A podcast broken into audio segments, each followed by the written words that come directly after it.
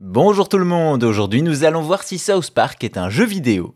Dans les séries d'animation satirique, il y a L'Enfant Terrible, South Park. Créé en 97 par Trey Parker et Matt Stone, on y voit la société à travers les yeux de quatre enfants qui ne comprennent pas toujours tout. Une série qui se distingue par son style et son ton provocateur, mais surtout South Park parodie notre société en visant souvent juste et parfois ils n'ont même pas besoin de forcer. Une formule qui fait son succès et ainsi amène son lot de produits dérivés et de jeux vidéo. Tout d'abord, le premier intitulé sobrement South Park en 98 sur Nintendo 64, PlayStation et PC, un titre qui reprend l'univers déjanté de la série dans lequel Kyle, Cartman, Stan et Kenny vont tâcher de sauver la Terre d'une comète géante. En résulte un FPS un peu moche graphiquement et proposant peu de gameplay. Certes, la liste d'armes est longue avec des références à la série, mais le jeu devient vite laborieux avec les innombrables dindes à oxyre. L'année suivante, on a droit à l'oubliable chef Loufchak qui propose un quiz télé avec le chef comme animateur, alors qu'en 2000 sort South Park Rally qui, comme son nom l'indique, est un Mario Kart-like.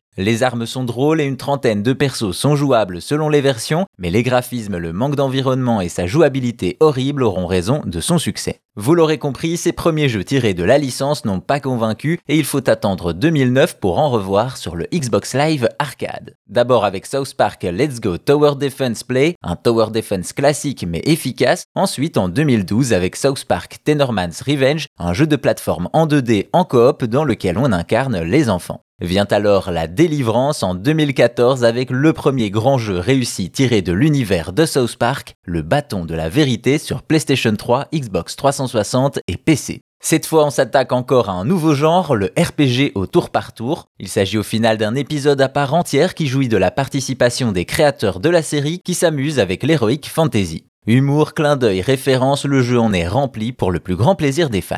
Un succès tel qu'il aura droit à une suite directe, l'Annale du Destin, en 2017. Fini la fantasy si on part sur des super-héros et on passe à du RPG tactique. Et enfin, en 2023, THQ Nordic annonce la sortie d'un nouveau titre, South Park Snow Day, dont on sait seulement qu'il sera en 3D et jouable en coopération. Vous l'aurez compris, l'histoire de South Park dans le jeu vidéo se résume en un mot, exploration. La licence n'a eu de cesse de visiter différents genres du jeu vidéo, avec certes des ratés, mais aussi de belles pépites pour les fans. Et si vous voulez plus d'anecdotes sur l'histoire et la culture du jeu vidéo, n'hésitez pas à vous abonner à Chose à savoir gaming sur votre appli de podcast. Merci à vous, portez-vous bien et à bientôt pour d'autres choses à savoir.